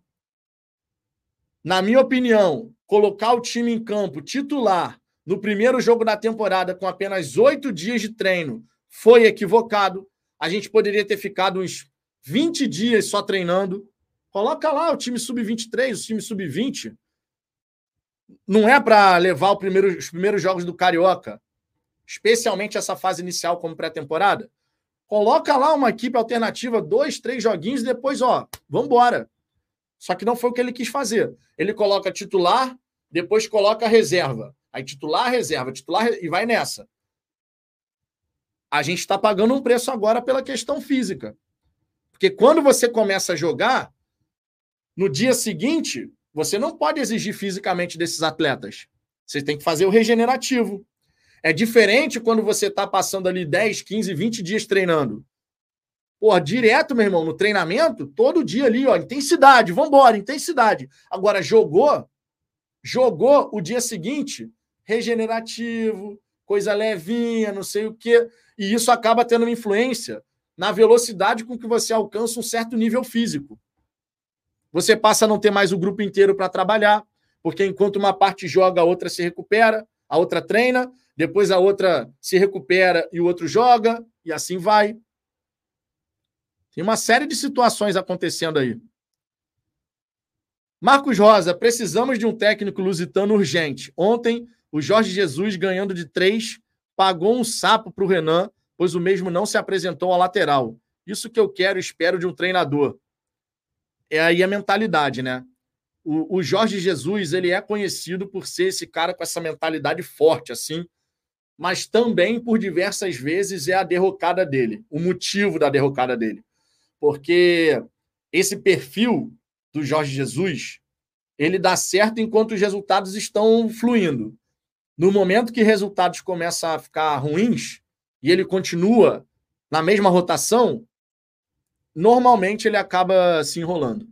A carreira dele diz isso, né? Não é uma questão só de eu acho. Não, a carreira do Jorge Jesus aponta nessa direção. Né? Então tem esse aspecto. Mas, de fato, de fato, quando você tem um treinador que tem essa mentalidade, tá ganhando de 3 a 0, irmão, dane-se. Tá ganhando de 3 a 0, o nível de dedicação tem que ser 100% até o final. Eu espero isso no Botafogo também. Geraldo Oliveira, agora que entendi as siglas, BL e TN, Bruno Lage e Thiago Nunes, são os técnicos mal sucedidos do nosso fogão. Thiago Nunes ainda vai melhorar nosso fogão. Vamos ter mais paciência com ele. Eu espero que ele consiga, Geraldo. Eu espero, de verdade. Espero de verdade mesmo. É, deixa eu ver aqui outras mensagens. O Pipoca Fogo. Bragantino com time reserva impre... imprensou São Paulo. É, o Pedro Caixinha já faz o trabalho dele lá há mais tempo e é um bom treinador, né? Deu para perceber on... ano passado pelo brasileiro que o Bragantino fez. É... Los Angeles Lakers, Rio de Janeiro. Graças ao Botafogo, por onde ando, sou piada. É, time vagabundo, está me fazendo odiar o futebol. Vou focar em Fórmula 1 e basquete. Se está te fazendo mal, é melhor mesmo. Thiago Pereira, infelizmente, ele só irá sair se perdermos a classificação da Libertadores. Alguém acha que o Vasco é melhor que o Bragantino? O Botafogo. O Botafogo ontem ele fez o Vasco parecer bom, né? com todo respeito à, à, equipe do Vasco, tá? O Ramon Dias conseguiu, taticamente, fazer o time ficar melhor do que o Botafogo ontem. Ele tem muito mérito nessa história. Mas o Botafogo fez realmente parecer que o time do Vasco está até pronto. Essa foi a proeza de ontem, né? Daniel Lima, Vitão, quando o Eduardo fez aquele golaço, pensei que iríamos virar o jogo que nem o Palmeiras ano passado, só que não. Pô, eu nem tive essa esperança, irmão. Gabriel de Paulo, já vi técnico caindo em começo de temporada por muito menos. Ainda dá tempo, não quero ter em 2024 um 2024 de arrependimento de novo, não. Pô, Gabriel, real mesmo. Eu acho que a gente só vai ver uma mudança. A gente só vai ver uma mudança, se for o caso, mais adiante. Se for o caso, mais adiante. Alex Macionilo. As organizadas viraram SAFs também no Botafogo. Cadê a porra da cobrança? Cara, olha só. Você fala sobre protesto, né? Protesto pacífico que não envolva violência, eu não vejo nada demais. É um direito legítimo de qualquer torcedor, inclusive, fazer, né? Não só das organizadas, que muitas vezes a gente fica transferindo essa história só para a organizada, mas qualquer torcedor que queira se reunir ali, um grupo de torcedores queira se reunir e ir para a porta do centro de treinamento protestar, tem direito de fazer isso, desde que você não agrida ninguém e tudo mais, tem direito. Agora, sempre que a gente entra nesse momento turbulento e a gente vê esse tipo de discurso, cadê as organizadas? Eu duvido, duvido que o discurso de muito torcedor em relação a essa questão das organizadas aparecerem, darem as caras, é de vão lá na paz e amor. Sabe por que, que eu estou dizendo isso? Eu não estou dizendo que aqui é a mensagem, é, é, a, é, a, intenção do. Cadê? Esqueci até o nome aqui da. o Alex Massionilo, né? Não estou dizendo que é a intenção da Alex, não, tá? Mas eu duvido que quando a gente vê, ah, porque no Palmeiras, a organizada do Palmeiras fez isso, fez aquilo. E eu tenho visto muito comparativo em relação a isso, tá? Em relação à organizada do Palmeiras. Tenho visto muito comparativo. É sempre na expectativa de subir o tom, sabe? De chegar lá, pressionar e tal, não sei o quê, e ter aquela coisa meio truculenta. Eu vejo muito dessa forma. E, cara, de verdade, cobrança, protesto. Irmão, hoje em dia você tem de tudo. Porque os caras sabem de tudo que está acontecendo. Se tu quiser ir lá na frente da porta do centro de treinamento, beleza. Agora, não pense vocês que tudo que é dito pela torcida, em rede social, isso não chega. Não chega ao Mazuco, não chega ao treinador, não chega aos jogadores, não chega ao texto. O texto tá atento, rapaz. O texto tá no Twitter. Tu acha que ele não lê essas mensagens todas aí? Tu acha? Que ele não chega para o Mazuco e fala assim, pô, irmão, tá de brincadeira, né? Tu não acha que certas coisas não chegam? Obviamente que chega agora. Quer protestar, irmão? Quer protestar pacificamente? Vai lá na frente do centro de treinamento, faz o seu protesto. Não é só organizada que precisa fazer isso, não. Se você quiser fazer, você tem o direito. Você tem o direito, desde que não tenha violência contra ninguém, você tem o direito. Marco Peixe, esse técnico, é bunda suja. Depois da entrevista dele ontem, deu tiro no pé. Ninguém vai correr por esse cara que empurrou todo, tudo no lombo dos jogadores. É, ele depois deu essa declaração, né? Na rede social dele. É, veio se explicar e tudo mais. Eu não sei como é que isso vai ser. Eu não sei como é que isso vai ser digerido lá dentro, sabe? Porque no caso do Bruno Lage, quando ele, ele colocou o cargo à disposição, Irmão, ali você teve uma quebra de confiança que não voltou mais. Quando Bruno Lage colocou o cargo à disposição. Tá? Edelson Silva Gentili falou que o Gregory não viaja e, portanto, não joga na quarta.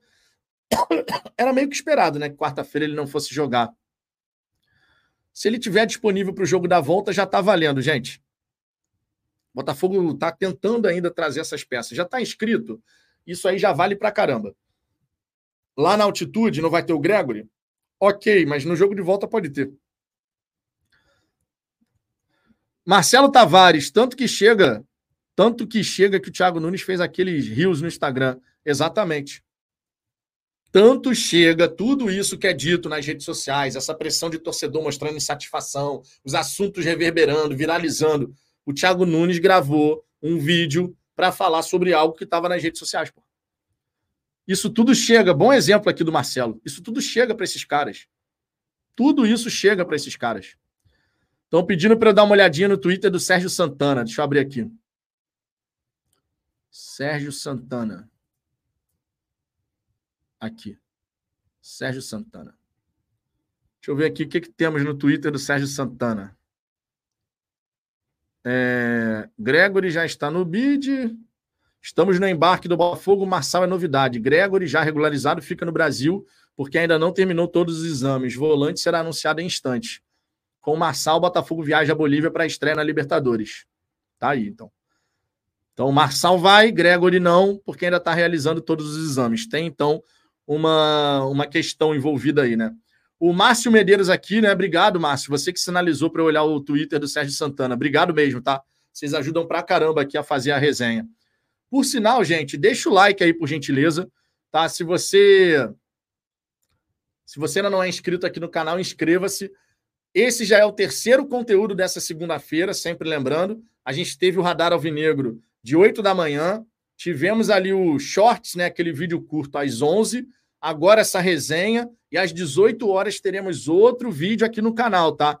Então fiquem ligados, inscrevam-se. Nesse momento nós temos aqui 40.606 inscritos. Estamos caminhando muito bem para alcançarmos os 41 mil ainda nesse mês de fevereiro. Tá? Então, conto aí com a colaboração de vocês, ajuda pra caramba. E ó, para a gente poder fechar essa resenha aqui, dando uma descontraída, porque o clima ficou pesado, né? Infelizmente, o clima ficou pesado. Mas para a gente poder dar uma descontraída aqui no fim dessa resenha, eu não sei se dentro do Botafogo. Eu não sei se dentro do Botafogo. Só para só um, uma observação aqui. Vocês acham que não tem volta as vinhetas lá do Anderson Mota? Vocês estão achando errado. Vocês estão achando errado. O Anderson Mota está sempre fazendo vinheta nossa lá, mas dessa vez a resposta vem. E ela vai vir agora. Vou colocar aqui pela primeira vez essa vinheta do Anderson, só para a gente dar uma descontraída aqui no fim dessa resenha. Você, ó, eu não sei se dentro do Botafogo alguém chegou e deu um esporro no Thiago Nunes sobre essa situação dele ficar toda hora voltando em 2023, não sei o quê. Não sei, não sei. Mas, ó, na casa do Anderson, o esporro canta. Na casa do Anderson, o esporro canta. Ô, Anderson, explica essa história direito aí pra rapaziada. Minha esposa hoje, ela pediu para comprar uma parada. Ela pediu para comprar uma parada. Eu comprei, mas aí eu não comprei da cor que ela queria. Aí ela reclamou, aí eu falei pra ela, porra, mas vem cá, tu mandou comprar, tu mandou comprar, tu mandou comprar. Aí eu falei pra ela, se eu não compro, eu tomo esporro. Se eu compro, eu tomo esporro. Porra!